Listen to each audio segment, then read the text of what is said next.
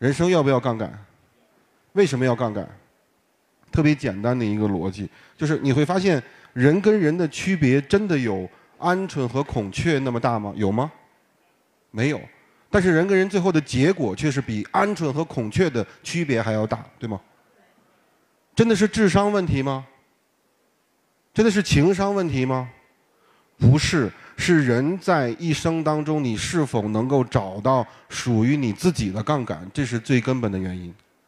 而个人品牌就是你自己的杠杆。人的一生当中需要找到一些杠杆，在个人品牌这件事情上面，个人品牌就是你人生应该去塑造的属于你自己的杠杆。人生要不要杠杆？为什么要杠杆？为为什么要杠杆？特别简单的一个逻辑，就是你会发现人跟人的区别真的有鹌鹑和孔雀那么大吗？有吗？没有。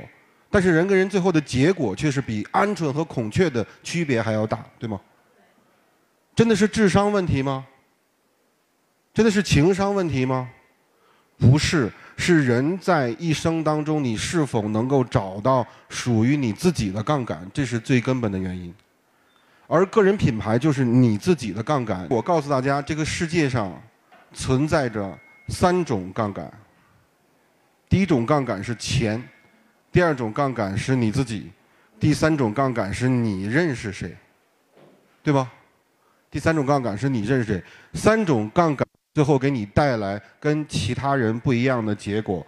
我今天想让大家脑子里面装一个东西进去。我告诉你，在这个世界上最不重要、最不重要、最不重要的就是你自己。一会儿后边大家会明白这个是什么逻辑。希望大家记住这句话：个人品牌是唯一影响、唯一影响人脑回路方向的营销工具。什么意思？没有个人品牌的人。你永远要找人、找钱、找方向，对吗？我告诉大家，有个人品牌的人是钱找他，人找他，方向也找他，对吗？就你会发现，没有个人品牌的人，你永远要去出去链接别人，永远要去参加活动，永远要去跟别人沟通，永远要去找机会。但是我告诉你，那些有个人品牌的人，他根本不用出门，每天都有人找他。你衡量你自己有没有个人品牌，最基础、最基本的一个。方法是每天有多少人找你，你就算一下就好了。是你找别人多，还是别人找你多？如果你每天还在都去找别人做事情，每天还在找别人链接事儿，那我告诉你，你的人生处在被动的阶段。我们要不要变成一个主动的阶段？要不要变成别人过来找我们？我们要记住一句话，叫做“你是谁，永远大不过谁是你”，认同吗？你是谁，永远大不过谁是你，认同不认同？所以你会发现，个人品牌是一个外部思维，就个人品牌是别人如何看待你，而不是你如何看待你自己。这件事情，这个逻辑你搞清楚以后，你就会知道个人品牌它应该往什么方向去。八十年前，在西方，在美国。早就有了个人品牌公司，叫个人声望管理公司，然后在这个行业衍生出了两个方向。第一个方向就是 CAA 那样的经纪公司，艺人、包装艺人、经纪艺人。然后第二个方向是什么呢？就是大家所看到这张图片里面的竞选公司。